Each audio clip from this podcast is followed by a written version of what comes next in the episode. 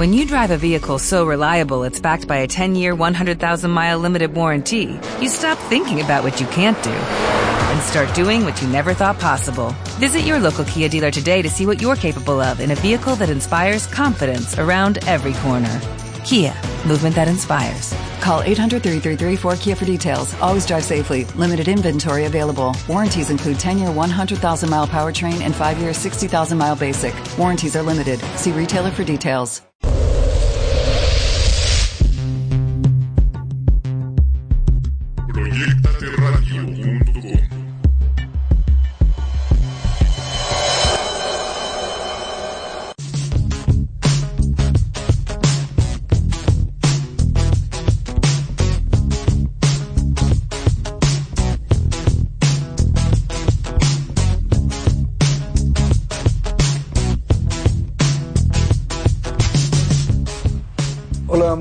Tardes, bienvenidos a este programa Di todo lo que sepas en su edición número 17.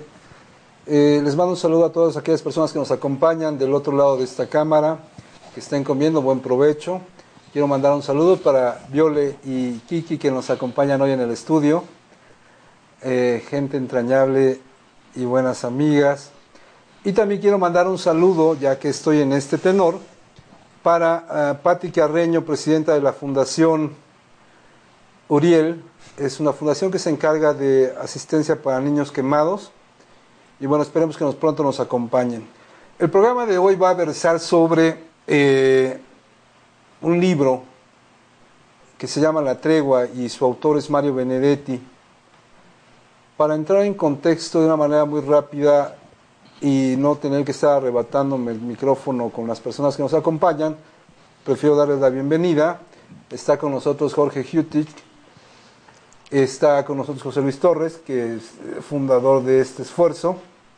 Bienvenidos ambos. Muchas gracias. Espero que, espero que disfruten el programa y que lo hagan lo mejor que puedan. Lo dudo, pero lo intentaremos. Eh, Entrando en materia, Jorge eh, Mario Benedetti, Jorge Mario Benedetti, eh, es un escritor, nació en Uruguay, nació eh, de una extrema pobreza, vivía, según él lo confiesa, en una casa con techos de zinc, es decir, techos de lámina, en, de, en, términos muy generales, que seguramente José Luis nos ampliará más esta, esta biografía. fue oficinista, trabajó muchos años arrastrando el papel, el, el, lápiz y el papel, y este y después le dio su vocación de escritor. Fue, fue tan aguerrido y es, un, es uno de los personajes más combatientes de, de, esta Sudamérica convulsa por las dictaduras, que incluso fue este, expulsado de su propio país, vivió en el exilio muchos años, es autor de poesía, este, ensayos, novela, cuentos, y a mí en lo personal me gusta más como cuentista que novelista. Pero en este caso vamos a hablar de una novela corta que se llama La Tregua. Y entrando directamente en el tema, eh, me gustaría dar un brevísimo resumen de, qué trata esta novela. Es, eh, es, un personaje que está esperando el momento para jubilarse, eh, le falta muy poco tiempo y a lo único que aspira es a tener estos ratos de ocio. Es viudo desde hacía muchos años, alrededor de 20, eh, y es padre de tres hijos, pero en algún momento descubre que aún es posible amar. Y creo que ahí empieza la historia de esta novela. ¿Alguien quiere abundar en algo? Doctor. Bueno, pues brevemente, sí, eh, eh, recordarán que la sesión pasada vimos una novela clásica los Miserables, ahora vamos a dar un salto hacia, hasta, hasta Latinoamérica. Y 100 años después, casi exactamente, Los Miserables, si recuerdan, se publicó en 1862. Esta se publica en 1959, 1960, por ahí, ¿no? 100 años después, en un escenario diferente totalmente. Y hay elementos, eh, brevemente les comento antes de entrar en materia con José Luis, eh, que permiten crear esa novela. Así como Víctor Hugo creó la novela con mucho de la pobreza que en ese momento estaba en auge, la pobreza urbana creada a raíz de la, de la revolución industrial. Jugó con ese tema, trabajó con ese tema de la pobreza urbana. Así saltamos al siglo XX, donde pues están en auge trabajar en oficinas, surge un boom de las oficinas y muchísima gente trabaja en oficinas. Con, esto, con este tema trabaja un poco Benedetti y además le permite proyectar todo ese tedio, todo ese fastidio que a veces causan esos trabajos que llegan a ser poco estimulantes, incluso inanes y deshumanizadores. Eh, estos elementos son importantes en, esta obra, ¿verdad?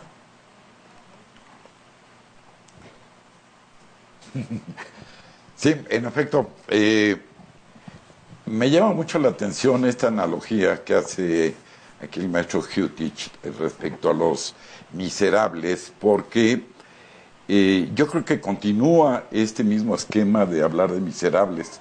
Ya no sabemos aquí eh, quiénes son y me atrevo a pensar ah, rápidamente eh, en la... Bueno, quiero agregar algunos datos biográficos y contextualizar en dónde, en dónde nace este escritor que se llama Mario Benedetti. Él nace en 1920 en un lugar que se llama Paso de Toros, eh, muy cerca de Montevideo, en Uruguay. A diferencia de lo que veíamos de, aquí vimos a Tomás de Aquino, Tomás de Aquino que nace en un castillo, aquí eh, este señor nace en un lugar eh, realmente proletario, pobre, lo cual le obliga, por ejemplo, a que no puede terminar la secundaria, por falta de recursos económicos, pero además nace en una época muy interesante en donde las dictaduras están en pleno auge.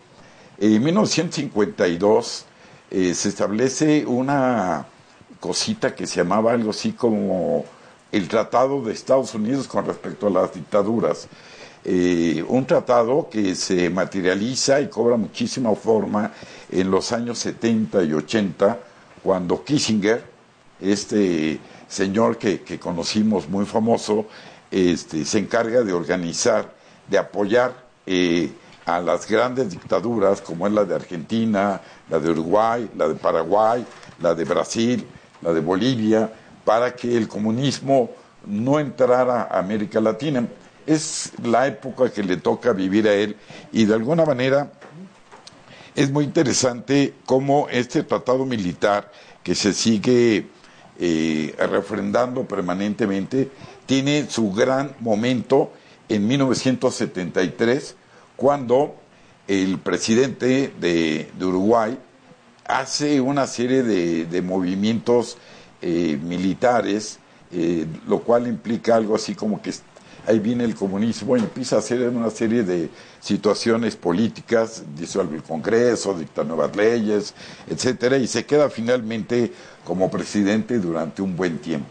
1973 va a ser el momento en que se da este golpe de Estado en Uruguay, un golpe de Estado que muchos le llaman cívico-militar, porque sigue siendo el mismo presidente que fue electo eh, constitucional o democráticamente, mediante esta jugarreta que hace con las Fuerzas Armadas, da una especie de golpe de Estado. Y, aquí aparece este señor Benedetti porque antes que, ser un gran poeta, porque lo es, antes de ser un gran novelista, antes de ser eh, dramaturgo, eh, fue periodista. Él dirigió mucho de las revistas literarias de la época y bueno, cobró mucho auge y por supuesto eh, como, como lo hizo la mayoría del pueblo uruguayo, se opuso a la dictadura y eso le ocasionó que realmente tuviera eh, que ser exiliado. Eh, primero se va a Argentina, después se va a Cuba, después se va a Perú y anda por todos lados y creo que en este contexto habría que analizar esta obra de la tregua porque ya se comentaba que empieza el neoliberalismo en esto, en toda la parte eh, sobre el cono de Latinoamérica, este, empieza a implementarse el neoliberalismo, empiezan estas grandes industrias a establecerse ahí. De hecho, él trabaja en una eh, tienda de refacciones de autos como contable, lo que aquí conocemos este, como contador público titulado y certificado, este, y es un cuate que está viviendo una vida realmente eh, triste, eh, rutinaria, en donde hay poca libertad de expresión, en donde la iglesia está de alguna manera muy fuerte, y ahí vamos a entender un poco por qué eh, algunos de los problemas que tiene su hijo. Eh, y bueno, y finalmente está condenado a el personaje a vivir una vida rutinaria, una vida de soledad, una vida eh, totalmente gris, y la, la tregua no es más que una esperanza que le llega del cielo, porque él dice que es gracias a Dios que le da la oportunidad en esa vida rutinaria de tener una tregua en donde va a ser feliz, ¿no? Bueno, pues eso es lo que quería comentar rápidamente de... Nada más por apuntalar lo que comentabas, eh, ah, no perdamos de vista que el dictador que se encontraba en ese momento en Uruguay se llamaba Stroessner, se apellidaba Stroessner. Y eh, Mario Benedetti hace un comentario muy simpático acerca de él, dice que él se considera un escritor nostálgico y que la nostalgia se la debe a Stroessner. Y tiene que ver un poco con este eh, exilio al que lo obliga a, vivir, ¿no? Gracias.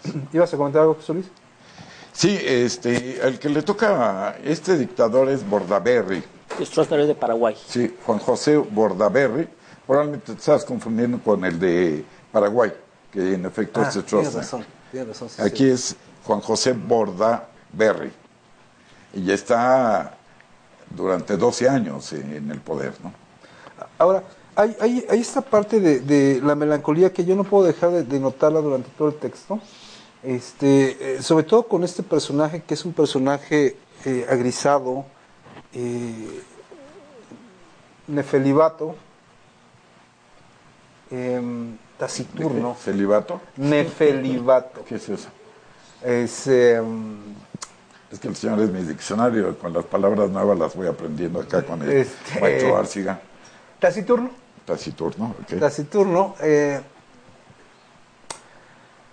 y eh, como producto de esta, de esta viudez que ha vivido y la dinámica en la que se ha envuelto en una empresa donde es contador y, esta historia que se desarrolla más eh, esa rutina que establece entre llegar a la oficina y, atender a su familia, tiene tres hijos, dos hombres y una mujer, manifiesta que siente una preferencia por el más pequeño, creo que se llama Jaime, Jaime se llama, este... Y es que de alguna manera pierde a su esposa cuando nace Jaime. Eh, Isabel, que era su esposa, nace cuando nace, muere cuando nace Jaime en el parto. Y, él confiesa que es el más querido, aunque sea el más mentiroso. Pero realmente hay esta, esta preferencia, esta dilección por, por, por este eh, personaje que es su hijo. Estos tres personajes fluctúan, realmente no son determinantes en la historia. Eh, quizá la hija tiene un poco más hacia el final cuando empieza a intercalar con, con, esta aparición angelical, ¿no? que siempre ha estado ahí, de hecho, y que él no había querido voltear a verla, ¿no? Este, que además siempre se dirige a ella por su, por su apellido, aun cuando ya comparten una vida íntima, cuando incluso le, le, le compra un piso para estar ellos juntos, siempre se dirige allá por su apellido. Esa es una curiosidad que, me llamó la atención de este texto. Y, solamente por, por apuntalar una parte, a mí me parece que esta novela, eh, en realidad la, historia que subyace, poco o nada tiene que ver con el amor y poco o nada tiene que ver con su viudez y poco o nada tiene que ver con la familia. En realidad la historia que subyace desde mi ángulo es que este personaje está realmente eh, atrapado y, está atrapado por la formación que hemos tenido esta generación, es decir, nos enseñaron a ser educados, respetuosos y obedientes. Y entonces nos enseñaron a afiliarnos a una empresa y, considerar esa empresa como el último bastión que deberíamos de defender a, cuerpo y alma, ¿no? Eh, ¿Cuántas veces no hemos escuchado, cuida tu chamba, ¿no? Como si no hubiera muchas más, pero nosotros lo creímos porque parte de nuestra formación siempre fue esa, es decir, estábamos sujetos a ser obedientes, ¿no? A ser buenos empleados. Y, la historia que subías está ahí, es decir, hay que pensar cuán valiente hemos sido o cuánto, o cobarde hemos sido más cuando no hemos podido tener los arrestos y la valentía como para poder renunciar a un empleo que no nos satisface y que decidimos la comodidad y el confort de estar atrapados en ese lugar pero cobrar cada quincena. Y entonces vamos posponiendo las cosas que creemos que deberíamos de hacer o esperamos poder jubilarnos para poder hacerlo cuando tuvimos la oportunidad a lo largo de toda la vida y esa oportunidad siempre estuvo ahí. El problema es que tenemos, y hemos comentado esto muchas veces, José Luis, alrededor de esto hemos montado un arsenal de justificaciones. Es que ahora ya estoy casado, es que tengo que pagar este, la hipoteca, es que voy a viajar para tal lugar. Y vamos posponiéndolo y vamos creyéndonos esta inmensa mentira que es estar atados a un corporativo o a una empresa del tamaño que sea, ¿no? Creo que ese es el problema verdadero de este Martín Santomé. Sí. Este, yo tengo, este, perdón, este, creo Jorge, este, tengo otro, una segunda lectura de esta novela eh, estoy totalmente de acuerdo con lo que dices. Ahí está eh, opresión que hacen las, las empresas, que también lo veo en Metamorfosis de Kafka, como el señor se, siente realmente una, un insecto frente a esta necesidad que tiene el supervisor de obligarlo a regresar a trabajar. también es el caso de Memorioso Funes, ¿no? Sí, estoy de acuerdo. Este, yo también tengo una eh, segunda lectura, otro trasfondo de esta que para mí es una gran novela, aunque el mismo Benedetti dijo, yo no sé por qué tuvo tanto éxito, porque ni siquiera la consideraba como una gran novela. Pero bueno, yo creo que la historia de amor eh, prosperó, como siempre prosperan las historias de amor, y, bueno, tengo aquí una segunda lectura eh, una vez que termine aquí, mi querido Jorge, este, se las comento. Sí, sí, nomás quería regresarme un poquito y aprovechando lo que decía Abraham de la obediencia, ¿no? Un poquito regresarme al contexto de la obra para ya entrar aquí analizarla a más a profundidad. Pues sí, en esa época nos enseñaron a ser obedientes y cómo no íbamos a ser obedientes con esas dictaduras, ¿verdad? donde había una presión terrible sobre la población, cero democracia, no hay derechos humanos. Estaba, como bien comentaban, el general Galtieri y el general Videla en Argentina, Stroessner en Paraguay, y así sucesivamente otros, otros generales, ¿no? que aplastaban totalmente los derechos humanos, las libertades de las personas. Eso era en Sudamérica, en, América, en, Latinoamérica, quiero decir. Si a eso le agregamos el clima de precariedad económica que empezó a, que empezó a prevalecer a raíz del exceso de dinero que había en los países petroleros, que lo reciclaban en los bancos y los bancos lo tenían que prestar a alguien. ¿Y a quién se lo prestaban? O sea, naciones que, que creían ellos necesitaban dinero, que estaban en vías de desarrollo, que eran las naciones latinoamericanas. Y nos atosigaron de dinero, nos, prestaron más de lo que deberíamos haber podido pagarles. Entonces, entonces hubo inflaciones terribles, hubo desempleo, devaluaciones, entonces era un clima de, de, crisis constante y de opresión. Incluso, si recuerdan, México declaró la moratoria eh, por ahí del, a principios de los ochentas no podíamos pagar ya. Este es el clima en que se vivía en aquella época, ¿verdad? En, Latinoamérica. Ahora, en el mundo, ¿qué pasaba? Hablando de la obediencia también. En el mundo empezaba a haber manifestaciones eh, ya un poco de rebeldía, ¿verdad? Los jóvenes empezaban a ser más participativos, más críticos con la sociedad. Ustedes recordarán los movimientos del 68, el Festival de Woodstock, el movimiento de los hippies, la Revolución Cultural China, la Revolución Cubana, entonces había una gran efervescencia social y política en aquella época y otros eventos, ¿no? Para un poco para acabar de contextualizar la carrera espacial, Yuri Gagarin en, el espacio, eh, los gringos en, perdón, los norteamericanos en, la luna, eh, hubo asesinatos también famosos, ¿se acuerdan de Kennedy, Malcolm X y Martin Luther King? que eran unos grandes activistas, activistas en pro de los derechos de los afroamericanos. Entonces había una gran efervescencia eh, social. Y para terminar, los Beatles, que fue otro factor que le dio a la juventud un, impulso nuevo, una vitalidad nueva. Y en aquella época, eh, ¿qué pasaba en la literatura? Pues los novelos ganaban Albert Camus, Solzhenitsyn con el archipiélago Gulag, es una crónica terrible sobre la, opresión y, los crímenes que se cometían en los, archipiélagos, en los gulags. Y, lo ganaban por ahí también dos latinoamericanos, Neruda y Miguel Ángel Asturias. Entonces, yo nomás quería acabar de contextualizar el, tema para meternos ya, porque hay personas que a mí sí me dicen, no, a mí háblame de la novela, no tiene nada que ver con el autor ni con el contexto.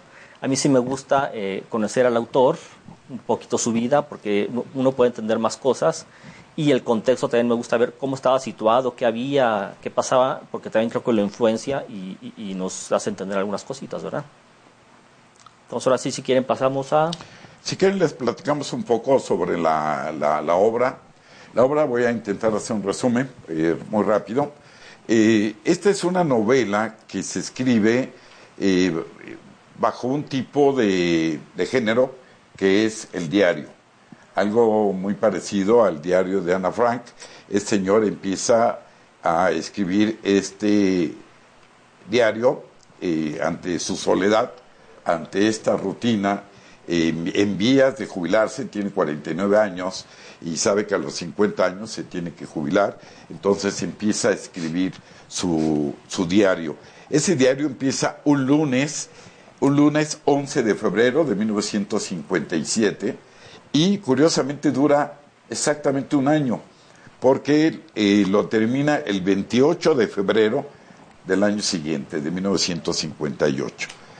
Bueno, eh, la historia es muy simple. Es la historia de un contador público que trabaja en una empresa desde hace mucho tiempo, eh, lleva una vida rutinaria, lleva una vida eh, aburrida, eh, muy dedicada al trabajo, lo cual le ha provocado que no tenga una buena comunicación con sus, con sus tres hijos, extraña profundamente a Isabel, Isabel fue su esposa, que muere cuando nace Jaime, el menor de los hijos, y bueno, empieza a, tener una vida totalmente eh, plana, hasta que en un momento deciden contratar a nuevos empleados y entre esos empleados llegan, creo que son tres empleados, dos, dos hombres y, y, aparece ahí la famosa Laura Avellaneda.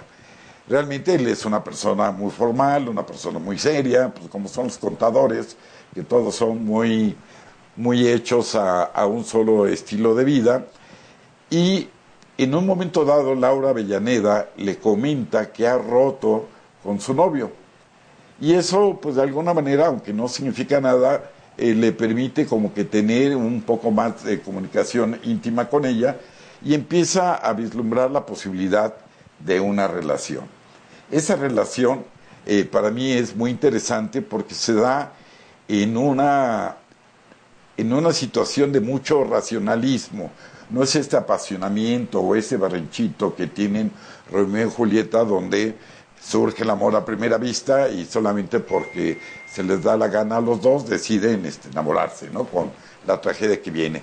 Aquí lo interesante es que este señor Mario Santomé, eh, Mario, Mario Santomé es una persona de 49 años, está a punto de... Perdón, Martín. Martín, Martín Santomé eh, está a punto de cumplir 50 años, que es la edad donde se tiene que jubilar, y la famosa Laura Villaneda tiene apenas 24 años. Y esto crea en automático el primer conflicto que, va a ser apasionante la historia, porque de alguna manera le está doblando la edad. Y esta es la lectura que yo veo eh, interesante en esta obra, que curiosamente aquí se escribe en 1960 cuando la represión, tanto moral como política, como de todo tipo, era realmente dura. Hay una parte donde uno de sus hijos se manifiesta eh, homosexual y eso es todo un casi un pequeño drama, pero pues hay que entender cómo se manifiesta un joven eh, como homosexual en un país que está dominado por la dictadura, donde la iglesia es muy dura, donde estamos hablando de hace de 1960, hace 58 años, no existía esta apertura y mucho menos en un régimen militar, ¿no?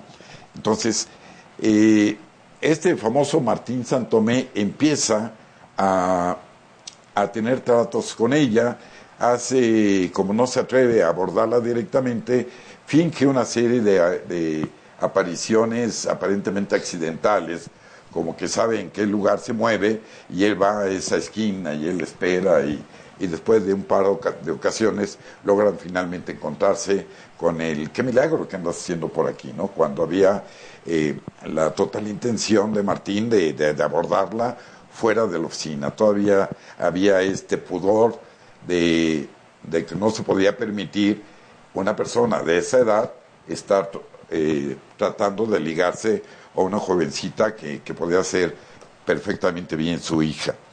Bueno, esta relación más o menos se concreta, hay una parte en donde él le declara su amor a, a esta Avellaneda, Laura Avellaneda, Laura Avellaneda, y yo creo que lo emocionante Ah, tanto perdón, de la obra. Nada más déjame contar esa parte, sí. ¿no? O sea, tanto como declararle su amor, no. O sea, en realidad se citan en el café, ella lo rechaza, eh, ella la vuelve a invitar y finalmente ella aparece. Y entonces eh, empiezan a conversar y él le dice, me gustas. Y ella le dice, lo sé, por eso vine por el café. No, no, pero hay todo un rollo en donde él se confiesa y le dice, eh, toma en cuenta que esto es una solicitud, donde tú te puedes decir eh, simplemente no estoy de acuerdo y se acaba. Y no vas a tener problema con tu oficina, ni con tu trabajo, ni con nada.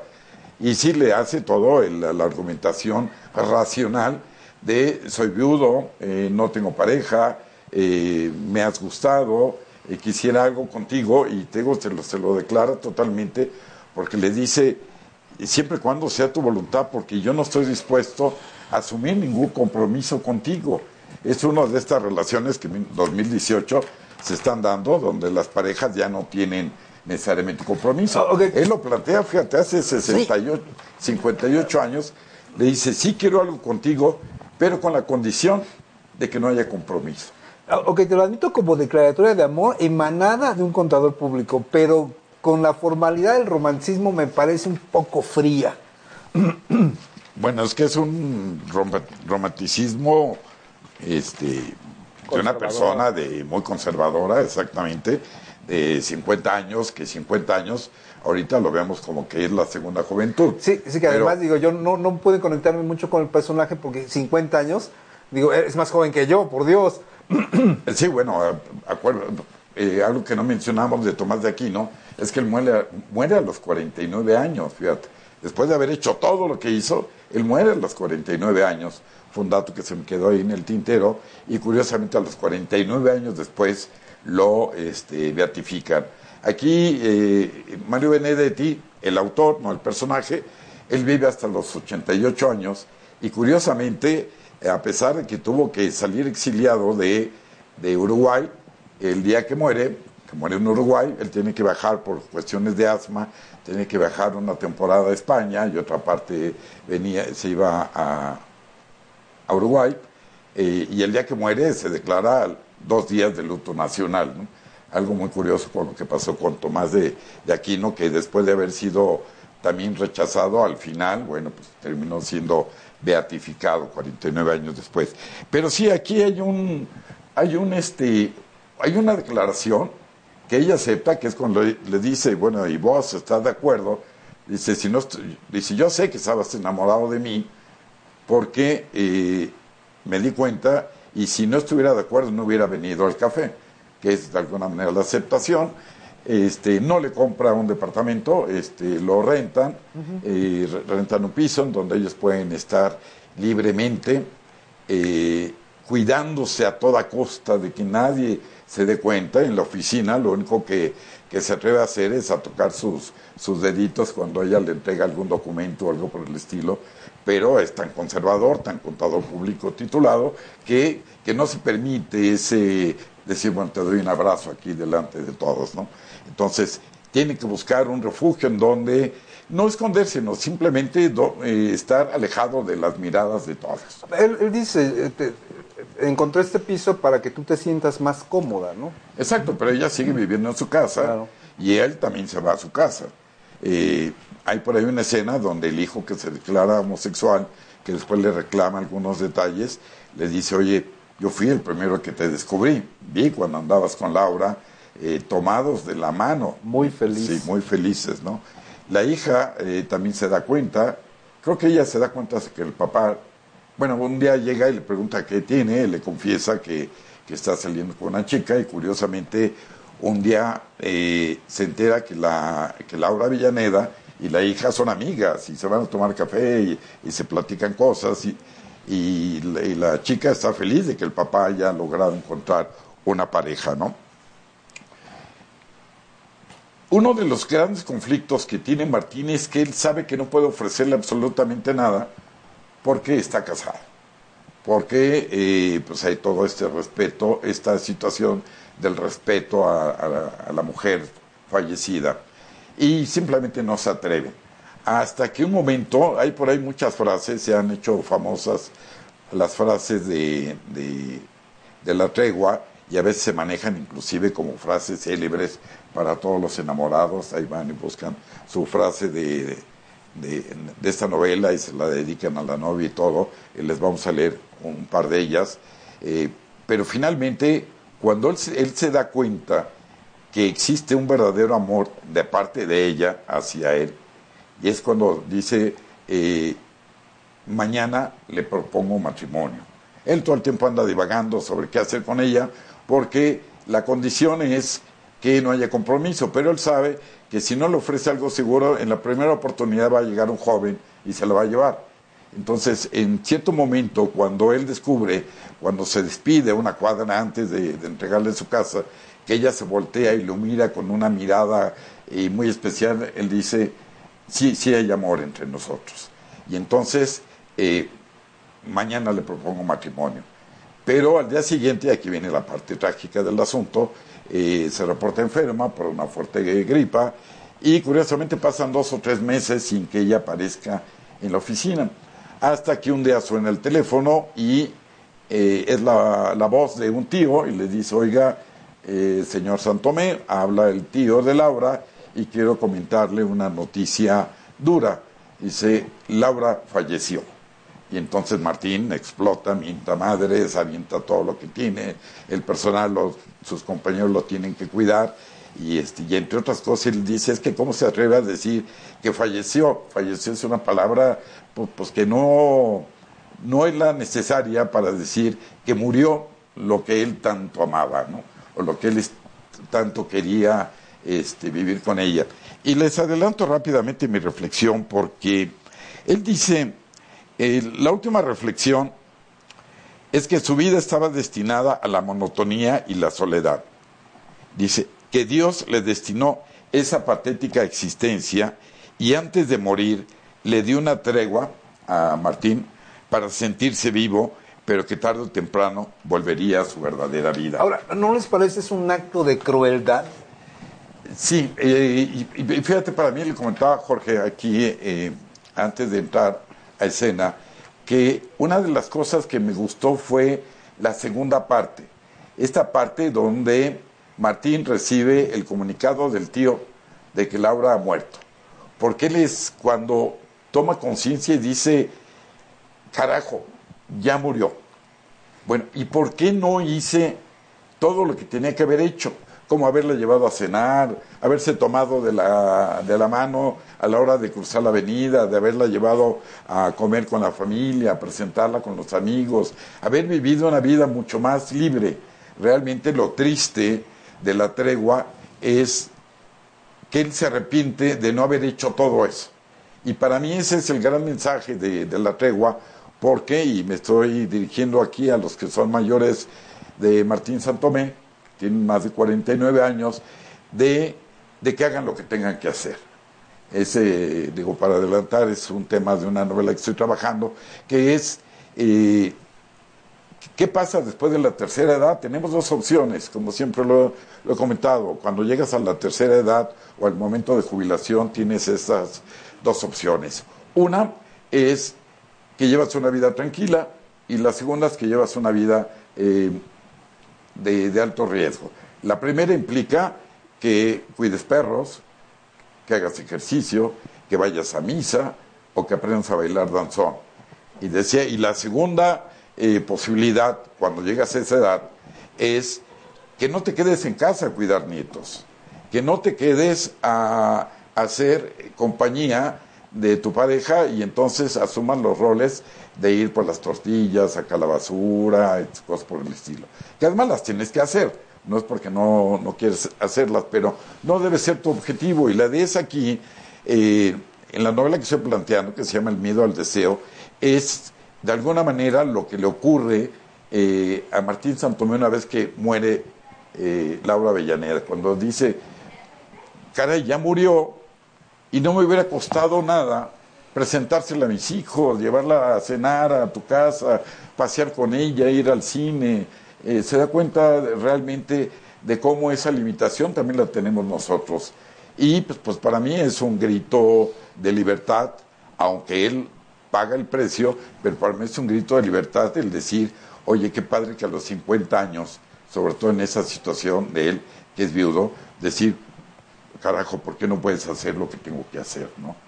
Eh, como es el hecho de hacerle frente a una aventura, que, aquí no fue una aventura, porque tuvo para ahí un par de aventuras muy frías, sin mayor sentido, decía, eh, la, la chica se desviste con una naturalidad asombrosa y la puerca me pide que le diga eh, groserías al oído. Dice, yo no lo acostumbro, pero no sé si fui bueno en eso o no, ¿no? Porque era tan, tan ordenado que, esa aventura que tiene con una mujer que ve pasar este, y que se suben juntos al camión, eh, de hecho ella es quien le dice, bueno, ¿qué? ¿Me vas a invitar a, algún lado? No, ya deciden casi sin hablar, sin saberse el nombre, tienen una relación en un hotel y, ya, pero obviamente no, no es lo que busca. Cuando ve a Laura, por supuesto se enamora y eso es lo que se considera como la tregua. Pero lo que sí quiero dejar eh, como mensaje es, esta lectura que está detrás es, puedes seguir viviendo, ¿sí? Y atrévete, atrévete a vivir esa vida que, que nadie te está deteniendo.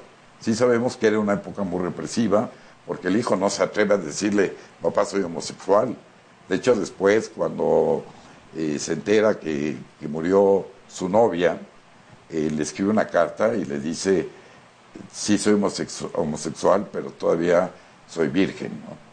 Dice, te lo escribo nada más para que tu conciencia esté tranquila. Si están de acuerdo antes de continuar, damos los saludos. Sí, porque luego nos reclaman. no, y además el primero es de tu esposa, así que más vale que Oh, adelante, por favor. No, tú, eh, saludos para Mónica Serrano, que nos está viendo, para Violeta Esquenazi Cárdenas, y nos manda a felicitar, la tenemos aquí enfrente, le mandamos un beso y un abrazo enormes. A Fan Filosófico, que es un adepto al cual queremos entrañablemente, este, nos dice que está conectada. Norma Angélica nos saluda desde Argentina, eh, nos felicita por tratar temas de filosofía. Eh, Armando Gamboa, entrañabilísimo amigo, nos hace la aclaración de que Strones era paraguayo, ya lo habíamos hecho. Gracias de nada, Armando. Nancy Trejo nos saluda desde Guadalajara. Buena charla, buena ponencia, felicidades. Facebook, Armando Gómez, nuevamente Armando, nos hace la aclaración. Dice, México dejó de pagar temporalmente los intereses de su deuda después del sismo de 1985, pero luego reinició los pagos. Eh, fue hasta 1989 cuando vino la reestructura. Armando Gamboa nos, eh, eh, nos, da otro comentario, es muy activo, lo tenemos hoy, en Uruguay estaba en pleno movimiento Tupamaro. Y Almadela dice, saludos desde Canadá, excelente ponencia, felicidades por lo que están haciendo, aunque no sé nada de política, estoy escuchando. Bueno, aquí este, el pago de la deuda de México en efecto fue por 90 días nada más, fue una suspensión de pagos por 90 días, pero no fue después del sismo, según yo fue en 82, cuando la, la crisis estaba en, en su mero apogeo. Vamos a, pedirle a Armando que nos ratifique este, este, este, comentario, porque ha dado mucha lata el día de hoy y además es un beso es, enorme Es un dato accesorio nada más. Sí, claro, claro, desde luego. Ahora, eh, yo, por, continuar con el tema, me gustaría plantear algo que me parece toral en esta historia. Eh, ¿Cuánto de egoísmo hay en este personaje debido a este temor a la soledad que ya no soporta? ¿Cuánto de egoísmo hay en este acto de conquistar a Laura Avellaneda, para paliarse a sí mismo y curarse las heridas y tener con quién, porque incluso él dice, el día que yo me retire necesito poco para vivir, entonces le voy a pedir a Laura que, se, venga a vivir conmigo y los dos necesitamos muy poco para vivir, ¿no? A mí me parece que es, eh, después de escuchar todo el bucolicismo que te aventaste en esta historia de amor que yo no veo, francamente, este, creo que, es más un acto egoísta, es más un acto de férrea desesperación tratando de aferrarse a lo último que le queda y, esta chica se vuelve una, opción, eh, descubre que la ama eh, de una forma tardía, eh, porque el destino le, hace una broma, ¿no? Y, realmente no, no, no sé qué tanto podríamos llamar que esto es una historia de amor, a mí no me lo parece. Es una, él amaba a Isabel, su esposa. Claro, claro, claro. Que muere cuando... no la amaba, estaba acostumbrado a vivir con ella, ¿eh? Porque él dice, no éramos la gran pareja, la pasábamos bien y nuestras grandes broncas las resolvíamos a través del sexo. Ok. Bueno, eh, en el caso de Laura, lo que busca no es el sexo. Ya es una persona de 49 años. Lleva 25 años soltero. Está buscando eh, compañía. Sí, pero yo creo que ya es, y por eso digo que es una historia de amor racional, porque ya no es la, pasión, ya no es el, deseo sexual. Te, te lo puedo entender, sin ningún problema. Pero el problema es que la racionalidad solamente es unilateral. No le puedes pedir racionalidad a una persona de 25 años. 24. Pero yo creo que lo, lo interesante es que también, también ella tiene su historia. Sí, claro. Porque es hija de un sastre. Y de alguna manera percibe que el papá no es el sastre, no es su verdadero padre. Eh, la madre este, nunca le confiesa nada pero es una chica inteligente y percibe que hay algo por ahí. Y además acaba de, tener una decepción con, su novio, que le parecía simplemente infantil, y cuando conoce a Martín y lo empieza a tratar de una manera más íntima, sí se da cuenta que hay no solamente una madurez, hay una racionalidad diferente que también, eh, por supuesto, el amor siempre es egoísta, el amor es vanidad, el amor es eh, muchísimas cosas pero me parece que es una verdadera relación surgida de, razonarlo. Él se la pasa toda la vida razonando. Acuérdate que nos presenta algunos eh, elementos de su cuñado, de sus amigos, de este cuate que no ve hace mucho tiempo y de repente lo encuentra. Y yo creo que esos son excelentes artificios para decir, no es una necesidad sexual la que tengo, porque nos, nos, nos relata ese encuentro que tiene en un camión con la señora. También te dice, no es un engaño lo que estoy haciendo y con eso eh, lo justifica con la escena de la cuñada que se le encuera permanentemente a Mario. A Mario. Eh, y te, de alguna manera este diario, esta forma de escribir sus diarios, te va poniendo los elementos para decir, mira, no es una necesidad sexual, porque ya eh, sé cómo lograrlo.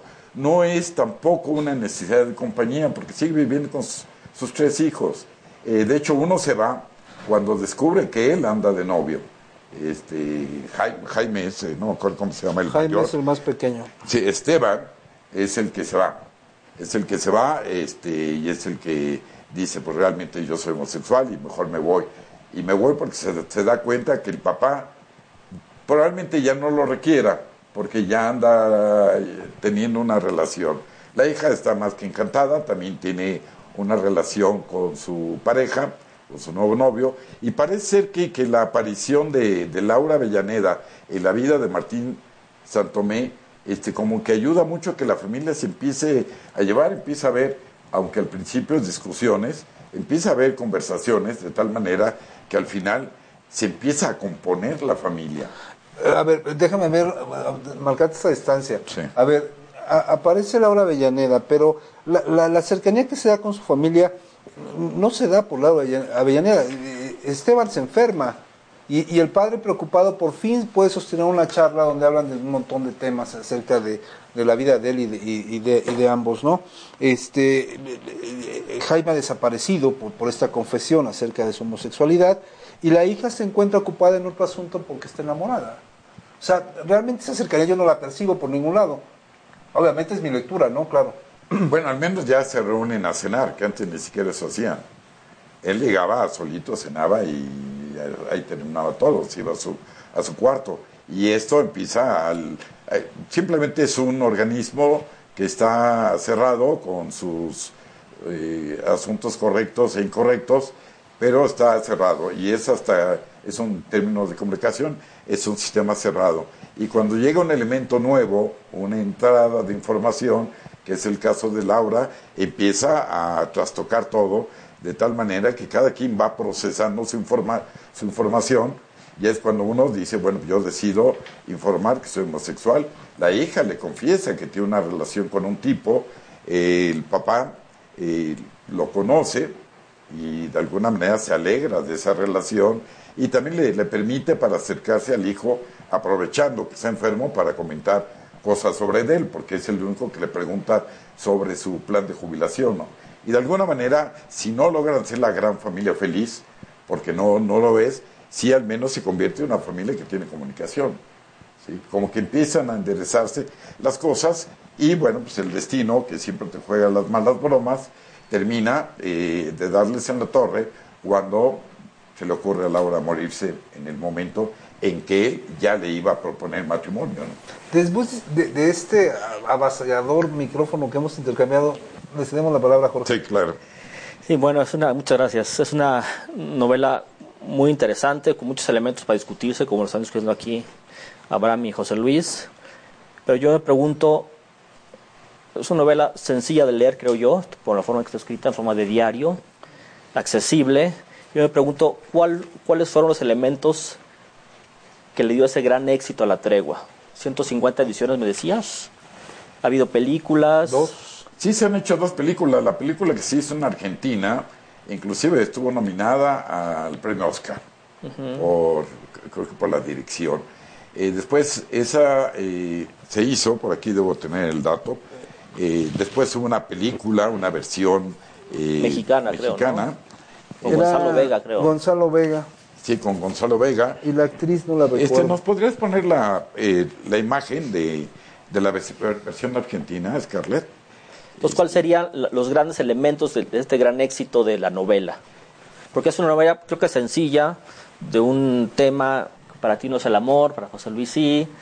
Hay algo ahí involucrado con el amor, con el sentimiento de frustración de Martín Santomé, con su redención, digamos, cuando, cuando ya entra en esa relación con, con Avellaneda, la problemática de la comunicación, todos estos temas que han sido más o menos tocados en algunas otras novelas, pero ¿por qué sería tan exitosa esta novela? No sé si podamos...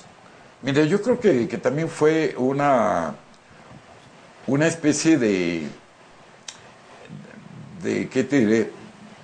De, una lectura, estoy de acuerdo que entra dentro de las novelas rosas, eh, que se da precisamente en un momento en donde todo estaba restringido. Eh, yo creo que eh, ante un gobierno tan, tan represor, en 1960, que bueno, es anterior al golpe de Estado, pero ya, ya estaban ahí muy complicadas todas las situaciones, cobra auge, aunque el auge yo creo que lo cobra después, no necesariamente en 1960, sino cuando él es exiliado, cuando se empiezan a difundir obras, por ejemplo, como Pedro y el Capitán, que es la... la inicialmente era una novela, no recuerdo el título, era una, novela, eh, y en una crítica que le hacen, eh, él decide convertirla en una obra de teatro y escribe Pedro y el Capitán, que son solamente dos personajes en cinco actos, en donde dialogan permanentemente el eh, militar, que es el torturador, con, eh, con Pedro, que es el, el torturado. Intercambian muchísimos elementos sobre la libertad, sobre la dignidad humana y todo eso. Y yo creo que en ese momento es cuando surgen todas las obras de, Benedetti, que tiene más de 80 obras. Eh, empieza a escribir canciones, Serrat empieza a cantar muchos de sus poemas, Daniel Biglietti, otro cantautor uruguayo, empieza a cantar muchas canciones basadas en sus poemas. En México eh, se hizo famoso el Porque somos más que dos, eh, que le cantaba esta chica de pelo cortito, ¿cómo se llama? Argentina ella. No, no, es mexicana la que canta Somos Mucho Más que Dos, que ganó el premio OTI con... Eugenia León. Eugenia León, canta muchos, tiene muchas canciones basadas en poemas de, Benedetti. Eh, sé que a ti te encantan algunas, como las de Hombre mirando... Eh, Hombre preso que mira a su hijo desde la ventana y el otro poema que me fascina que se llama Ausencia de fe. Así es. Hay un poema muy bonito, no sé si lo han estremecedor eh, de él que se llama Un Padre Nuestro hispanoamericano, ah, que está construido sobre la oración católica del Padre Nuestro, utiliza algunas líneas, pero sobre esas líneas él construye una queja abierta contra la opresión de los países ricos, contra las discriminaciones a los indios, un poco contra la iglesia y, y contra todas las guerrillas que había, ¿verdad? Es, realmente es precioso. Si lo quieren ver en YouTube, Póngale un Padre Nuestro hispanoamericano, está con Nacha Guevara y con un señor Héctor Quintero y es súper emocionante ver cómo lo declaman esas personas. Ahora, déjame nada más apuntalar este, este comentario sobre, sobre el tema. A mí me parece que el gran éxito de, de, la tregua eh, tiene que ver más con, eh, toma dos elementos que a mí me parecen fundamentales. Uno de ellos es que eh, está desafiando el status quo. Es decir, este hombre supuestamente mayor, porque para esa época se consideraban ya mayores, y, y este amor joven en representación de la Avellaneda, ¿no? Creo que es una llamada de atención para allá, pero también está retando a las personas a que no se consuman haciendo lo que no quieren hacer. Exacto. Esa es una llamada constante que está presente todo el tiempo a través de la angustia, a través de la tristeza, a través de la melancolía de, de, este de San, eh, Martín, Martín Santomé. Martín Santomé. Creo que esos dos elementos lo vuelven una, una obra permanente, es decir, esto no ha pasado de moda, ¿eh? Eh, eh, tenemos la canción de José José que habla acerca del 40 y 20, ¿no? que también es una especie como de desafío a, este, a este tipo de historias. Creo que esos dos elementos le dan esta permanencia y esta vigencia para que pueda ser una obra asequible, eh, consumible con mucha facilidad. ¿no? Así es. Yo no le veo la gran trama, francamente. este, bueno, la película fue un gran impulsor, 1974, la versión argentina, la versión mexicana se hace en el 2003 ya cuando este señor ya es eh, realmente muy, importante. si me, permiten, les, me gustaría leer algunas frases que vienen en el texto que son relevantes. Eh, tengo la primera, eh, Scarlett, a ver si nos las puedes poner, donde él dice, cuando está escribiendo, tengo la horrible sensación de que pasa el tiempo y no hago nada.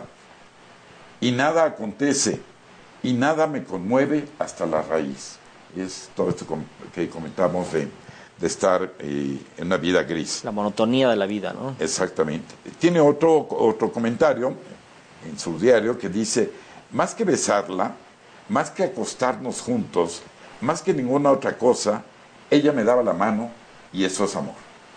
Obviamente no era el deseo. Una más. Dice, me tomó de un brazo y me dijo casi apoyándose en mí, ¿sabes lo que te pasa? que no vas a ninguna parte. Y solamente la última, la última que, este, aguántanos el corte, como decía Nino Canún, este, la última frase, que tiene que ver con la forma como se está viviendo el amor actualmente, donde dice, el plan trazado es la absoluta libertad, conocernos y ver qué pasa, dejar que corre el tiempo y revisar, no hay trabas, no hay compromisos. Bueno, pues eso fue la tregua. Los invitamos a que nos hagan comentarios. Eh, les ponemos aquí el WhatsApp. 55 64 22 96 24 y pues gracias doctor Hutich, gracias doctor Arsigan ya los acabo de subir de, nivel. De nivel, claro. Sí, Siempre se agradece. Lo merece. Este, gracias, nos vemos el próximo luego. viernes a la misma hora. Buenas tardes. Gracias. Buenas tardes. Hola, buenos días, mi pana. Buenos días, bienvenido a Sherwin Williams. ¡Ey! ¿Qué onda, compadre? ¿Qué onda? Ya tengo lista la pintura que ordenaste en el ProPlus app. Con más de 6.000 representantes en nuestras tiendas listos para atenderte en tu idioma y beneficios para contratistas que encontrarás en aliadopro.com. En Sherwin Williams somos el aliado del PRO.